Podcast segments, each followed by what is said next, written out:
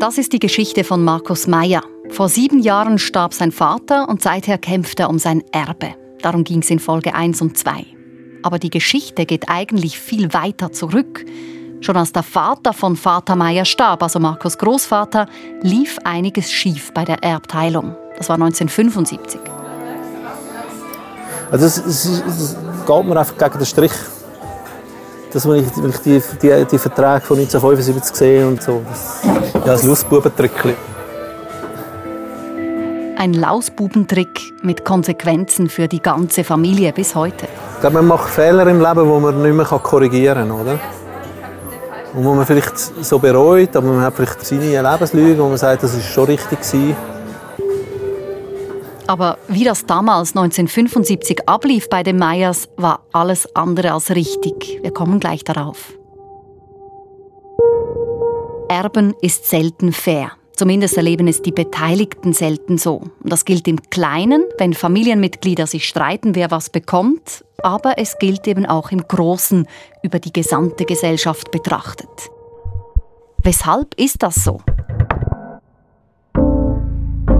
Das ist Erben, eine Podcast-Serie von SRF Hotspot, Folge 3. Wer hat, dem wird gegeben. Ich bin Elian Leiser und zum Fall Meier recherchiert hat Susan Schmucke. Hallo. Susan, jetzt geht die Geschichte also noch eine Generation weiter zurück. Warum ist das für Markus Meyer so wichtig? Weil sich für ihn eine ungute Geschichte wiederholt. So im Stil von, bei einer Erbteilung können einige profitieren und andere werden ausgebotet mit einer Schlaumeierei. So jedenfalls sieht es Markus Meyer. Also das heißt, schon sein Vater musste ums Erbe kämpfen. Im Gegenteil. Sein Vater war Teil der Schlaumeierei. Er hat als jüngstes von neun Geschwistern enorm profitiert, als sein Vater starb und zwei Häuser hinterließ. Es ging damals ebenfalls um einen Erbvertrag, das hat mir Markus Meyer erzählt, als wir uns mal in einem Café getroffen haben beim Teilungsvertrag von der Erbschaft von 1975 stelle ich fest, dass drei Personen unterschrieben haben. Es geht aber um insgesamt zehn Personen da in diesem Vertrag. Unterschrieben haben diesen Teilungsvertrag sein Vater, damals 28, dessen Bruder und eine Schwester.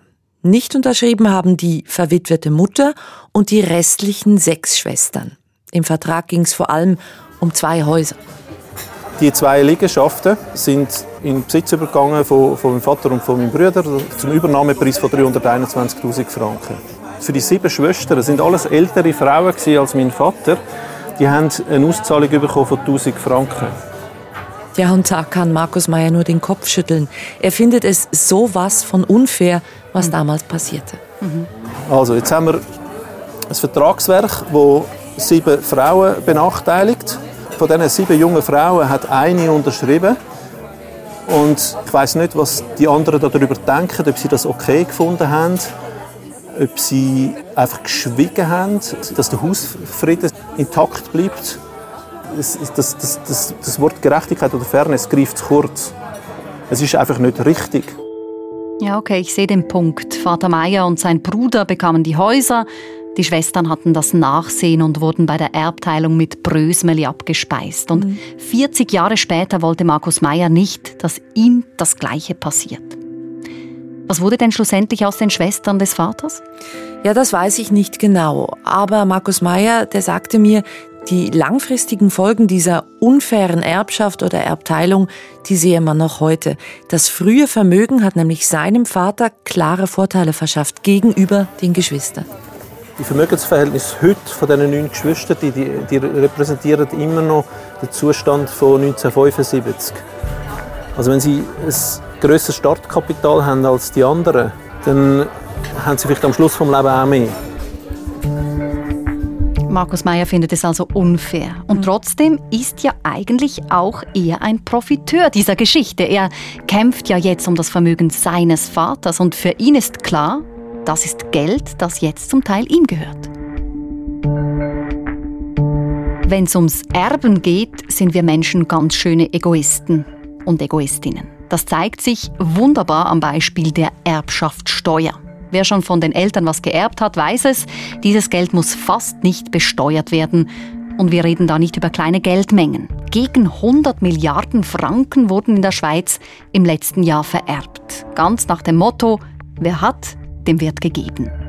Und dabei wäre eine Steuer doch das Mittel, um etwas mehr gesellschaftliche Fairness oder gesellschaftlichen Ausgleich zu bekommen. Also zwischen denen, die viel erben und denen, die leer ausgehen. Oder, Susanne?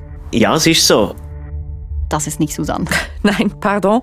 Das ist Marius Brühlhardt, Ökonom an der Uni Lausanne. Und ich habe mit ihm über genau diese Fragen der gesellschaftlichen Verteilung von Erbschaften gesprochen. Es gibt vielleicht ein Drittel, der nie etwas erbt. Und dann gibt es eine grosse Mittelklasse, die von ein paar Tausend bis vielleicht ein paar Hunderttausend erbt. Und dann gibt es eine kleine Schicht, die in Millionenbeträgen erben kann. Beim Erben ist es ein bisschen so wie bei den Vermögen. Ein großer Teil des Kuchens gehört wenigen Leuten. Aber weil der Kuchen beim Erben ja meist an mehrere Nachkommen verteilt wird, ist es ein bisschen weniger ungleich als bei den Vermögen. Mhm. 1% der Vermögenden in der Schweiz hat 40% vom ganzen Vermögenskuchen. Und bei der Erbschaft ist es ähnlich. 1% der Erben, die die grössten Erbschaften bekommen, die bekommen 18% vom ganzen Erbschaftskuchen. Also das heißt, dieses eine Prozent der Leute, die mit den Millionen bis Milliarden Erbschaften, dieses eine Prozent bekommt rund ein Fünftel des gesamten Kuchens. Das wären im letzten Jahr 20 Milliarden gewesen. Ja, wer reiche Eltern hat, hat schon viele Vorteile.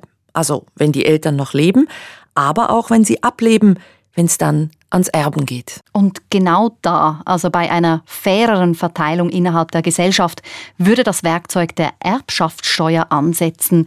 Wie bei der Vermögenssteuer würde Geld umverteilt. Gute Sache finden die linken Parteien, klar. Sie hatten eine Initiative lanciert. Das Geschäft kam vors Volk. Wir konnten also darüber abstimmen, ob wir so eine Steuer wollen. 2015 war das, noch nicht so lange her. Und eine Mehrheit in der Schweiz sagte Nein, und zwar eine deutliche 71 Prozent der Stimmbevölkerung waren dagegen und auch alle Kantone. Ja, und das ist interessant, weil die meisten Menschen ja gar nie so viel erben werden, dass sie von einer Steuer wirklich betroffen wären. Und trotzdem wollen sie die Steuer auf keinen Fall. Das zeigen übrigens auch Umfragen immer wieder. Nicht nur in der Schweiz, hat mir Ökonom Brühlhardt gesagt. Es ist noch nicht lange in Deutschland eine grosse Umfrage gemacht über Erbschaftssteuern. Und dort ist sehr grosse Mehrheit, um die 70 Prozent, die gesagt haben, nein, das ist unfair, das ist ungerecht, das ist eine Steuer, die wir ablehnen. Obwohl sie eigentlich nicht betrifft und sie eigentlich könnte profitieren, wenn die Grosserben zur Kasse beten würden, dann könnte man vielleicht andere Steuern ein bisschen reduzieren. Ja, und noch paradoxer ist, Leute, die nichts erben oder höchstens ein paar tausend Franken, die sagen sogar häufiger, Erbschaftssteuer geht gar nicht. Sie sind viel eher gegen eine Erbschaftssteuer als Leute, die doch mit einer substanziellen Erbschaft rechnen. Wieso das? Tja, warum? Darüber kann man nur spekulieren. Es ist wahrscheinlich weniger eine ökonomische Überlegung als das Buchgefühl. Das Erbe ist etwas Privates, Intimes in der Familie und da soll sich der Staat daraus halten. Ich glaube, das ist die Grundhaltung. Und vielleicht auch noch das Prinzip Hoffnung stirbt zuletzt. Könnte ja sein, dass man plötzlich doch noch was erbt und da müsste man davon noch etwas abgeben. Nein, danke. Dabei gab es ja lange Zeit diese Erbschaftssteuer. Das ist ja nicht eine neue Idee. Mhm. Praktisch alle Kantone hatten die.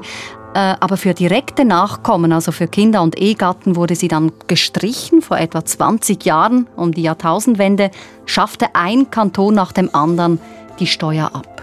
Oder setzte sie praktisch auf Null, ja. So, von Ost nach West ging diese Bewegung und das schlagende Argument dabei, es waren ja fast immer Volksabstimmungen nötig, das schlagende Argument war der Steuerwettbewerb. Jedes Mal war das Szenario, wenn wir jetzt unsere Erbschaftssteuer nicht äh, radikal senken, dann verlieren wir die reichen, älteren Personen, weil die zügeln an einem Ort her, wo die Erbschaftssteuer auch abgeschafft worden ist. Also die Überlegung dahinter, Leute wählen ihren Wohnort nach der Höhe der Steuern, die sie dort zahlen müssen. ja, ist ja nicht so abwägig. Das äh, kann man ja immer wieder beobachten. Ja, nur hier bei der Erbschaftssteuer, da ist die Situation eben ein bisschen anders, weil für alte, wohlhabende Leute, und um die geht's ja beim Erben, für die kommt ein Umzug eben weniger in Frage. Ökonom Marius Brühlhardt hat das untersucht und diese Wohnortswechsel nach Alter der Leute über Jahre ausgewertet. Ältere Haushalte tun sich nicht an der Erbschaftssteuerbelastung orientieren, wenn es darum geht, zu entscheiden, wo wohnen wir jetzt an unserem Lebensabend. Das haben wir einfach widerlegen statistisch.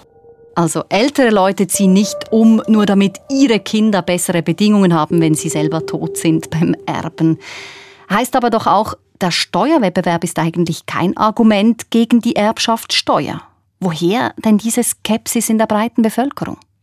Also die Gegner einer Erbschaftssteuer, die argumentieren in der Regel, ja, die Steuerlogik würde dann eigentlich verletzt, weil das geerbte Geld, das wurde ja schon mal versteuert, als es früher mal erworben wurde über Einkommen oder Vermögen. Mhm. Das ist so ein bisschen die offizielle Begründung, aber ich glaube, es sind schon vor allem emotionale Gründe, die dahinter stecken. So im Stil von was im Besitz der Familie ist, soll dort auch bleiben. Aus einer Erbschaftssteuer wird also wohl noch lange nichts hier bei uns. Wenigstens aber will das Parlament jetzt etwas mehr Gerechtigkeit im Schweizer Erbrecht bringen. Weil dieses ist von vor vorgestern, über 100 Jahre alt. Darum ist man schon länger dran, das Regelwerk neu aufzustellen und ein wichtiges Teilstück hat das Parlament dieses Jahr beschlossen. Es tritt 2023 dann nächstes Jahr in Kraft. Fairness ist da schon auch ein Gedanke dahinter. Ja, ein Stück weit schon, weil das neue Erbrecht, das berücksichtigt die vielen verschiedenen Familienformen von heute viel besser. Familienformen, die früher ja eigentlich praktisch immer leer ausgingen. Also Stichwort Patchwork. Ja, oder unverheiratete Paare, die lange zusammenleben. Nach dem neuen Erbrecht kann der Erblasser jetzt über einen größeren Teil seines Geldes völlig frei verfügen, also darüber, wer wie viel bekommt. Aber das heißt hankerum auch, das, was automatisch an die Kinder geht, der sogenannte Pflichtteil, der wird unter den neuen Regeln kleiner. Die Blutsverwandtschaft wird also weniger wichtig, heißt aber auch, das Testament, also der letzte Wille einer verstorbenen Person, wird wichtiger. Ja, genau. Und in Zukunft werden wohl mehr Schweizer, Schweizerinnen ein Testament schreiben. Also, hoffentlich. Oder Wobei mal schauen, weil so schweizerisch ist das Ganze gar nicht. Also was, das Testament? Ja, ist eigentlich ein Importprodukt. Im späten Mittelalter fängt das an, diese Rechtstradition. Okay. Vorher galt nämlich jahrhundertelang, Gut fließt wie Blut, dass nämlich das Vermögen automatisch vom Vater auf die ehelichen Kinder übergeht. Der Besitz, also damals Haus, Vieh, Land, das sollte unbedingt in der Familie bleiben. Die Sippe war alles und ihr Besitz überlebenswichtig. Mhm. Und warum wurde dann das Testament plötzlich eingeführt? Ja, wegen der Kirche, damals noch die katholische. Die war im späten Mittelalter auch in der Schweiz, in unseren Talschaften langsam daran, zum Machtfaktor zu werden. Und sie konnte auch ihre Interessen immer mehr durchsetzen. Und ein Interesse war eben, dass der Besitz der Priester, die ja offiziell keine Kinder haben, nach dem Tod nicht an die Familien, also Herkunftsfamilien zurückging, sondern bei der Kirche blieb. Aha, und dafür braucht es eben das Testament, um die Regel gut fließt wie Blut zu brechen. Ja, brechen, dieser Ausdruck, der passt irgendwie, weil das ging nur gegen sehr, sehr großen Widerstand der angestammten lokalen Bevölkerung. Und man sagt auch, hat mir ein Erbrechtsexperte gesagt, dass darum das Testament hier bei uns lange eigentlich als Fremdkörper wahrgenommen wurde. Spannend, diese kurze Schulstunde, weil dieses urdynastische Denken beim Besitz und wie der weitergegeben wird, eben die Sippe über allem, das scheint ja heute immer noch dominant. Denken wir an Markus Meyer. Voilà. Es geht nicht mehr um das Geld von meinem Vater, oder? Seit dem Zeitpunkt, wo er gestorben ist, bin ich Erbe und Rechtsnachfolger von meinem Vater. Und dann geht es um, um mein Geld. Ja, und bei diesem Selbstverständnis geht es ja auch um Kontinuität, eben das familiäre Erbe. Darum kämpft Markus Meyer ja auch derart um seinen Anteil. Irgendwie gibt es in dieser ganzen Erbfolge die Großeltern, die etwas hinterlassen haben.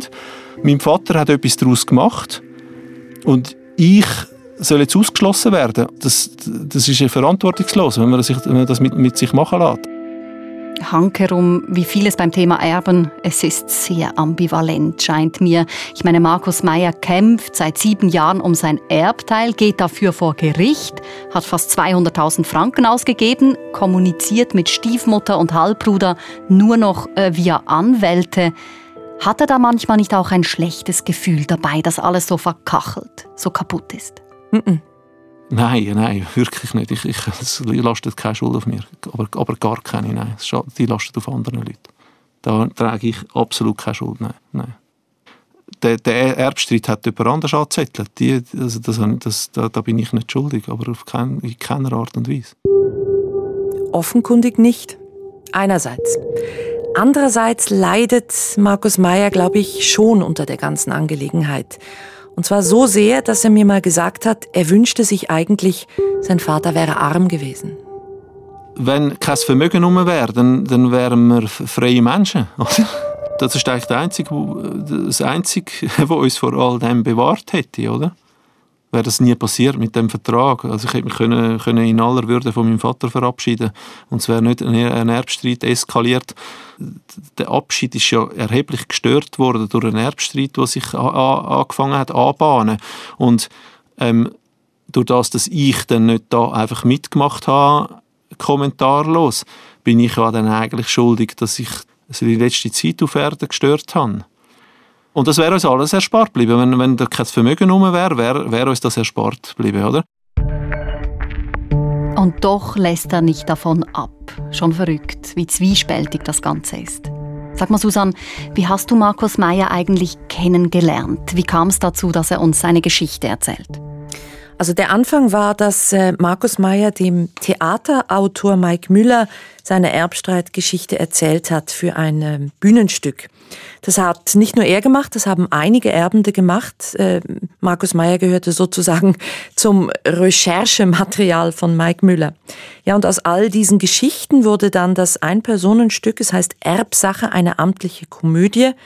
Mike Müller hat uns dann vom Fall Meyer erzählt und ich habe dann halt angeklopft, weil ich es interessant fand. Ja, und du hast ja auch bei der Gegenseite angeklopft, ja. Äh, bei Stiefmutter und Halbbruder, aber einen Korb bekommen. Die wollten nicht reden. Nein.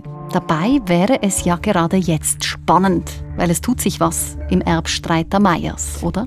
Ja, im Moment liegt wieder ein Vergleich auf dem Tisch. Ein Kompromissvorschlag. Genau. Und dass es diesmal klappt, da stehen die Chancen gar nicht so schlecht. Okay, heißt? Naja, unterdessen gab es am zuständigen Bezirksgericht einen Personalwechsel. Der Richter, der bis jetzt zuständig war, der wurde pensioniert. Und der neue, der macht deutlich mehr Druck auf die Parteien. Und konkret verlangt er jetzt gerade von der Seite Stiefmutter und Halbbruder, dass sie einen Schritt machen. Also, vielleicht klappt's diesmal. Dann wäre das alles also bald überstanden. Ja, wenn es klappt, vielleicht zweite Hälfte 2022. Wenn es klappt. Wenn es aber wieder nicht klappt und es auf die Hauptverhandlung und den finalen Richterspruch zur Erbteilung hinausläuft, dann dürfte es wohl übernächstes Jahr werden oder vielleicht sogar 2024. Dieser Streit so oder so findet vielleicht doch noch ein Ende. Wow. Nach acht Jahren im besten Fall oder dann nach zehn Jahren. Und dann hat Markus Meyer endlich sein Erbteil. Weiß man, oder weißt du ungefähr, wie viel er bekommen könnte? Na, wissen tue ich es nicht, weil äh, die Bewertung des Nachlasses, darum wird ja gestritten.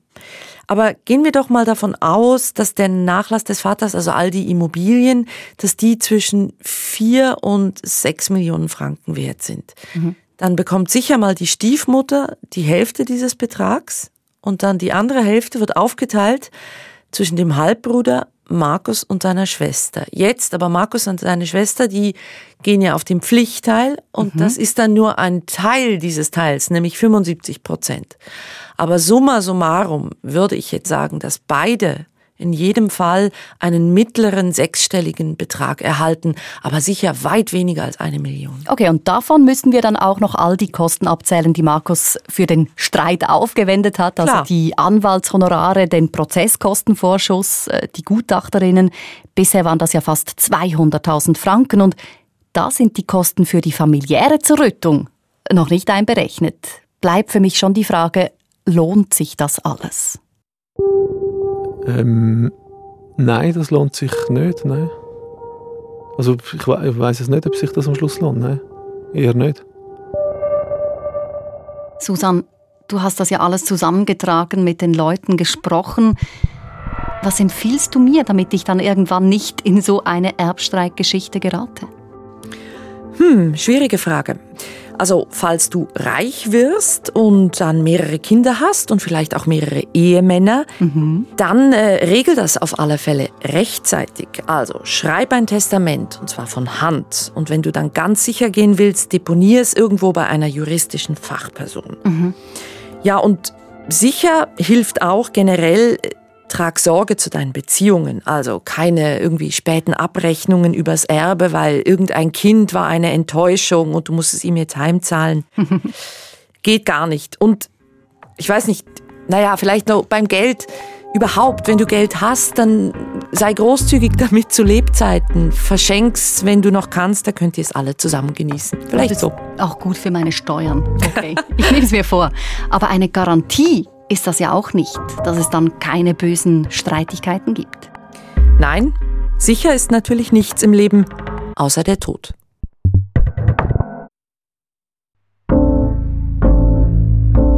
Das war Erben, eine Podcast-Serie von SRF Hotspot von Susanne Schmucke und mir, Elian Leiser. Habt ihr selber eine Geschichte rund ums Erben? Seid ihr selber in einem Erbschaftsstreit verwickelt? Und wollt ihr uns davon erzählen? Dann schreibt uns, es würde uns freuen, auf hotspot.srf.ch. Und wer weiß, vielleicht hören wir uns dann nochmals für eine weitere Folge.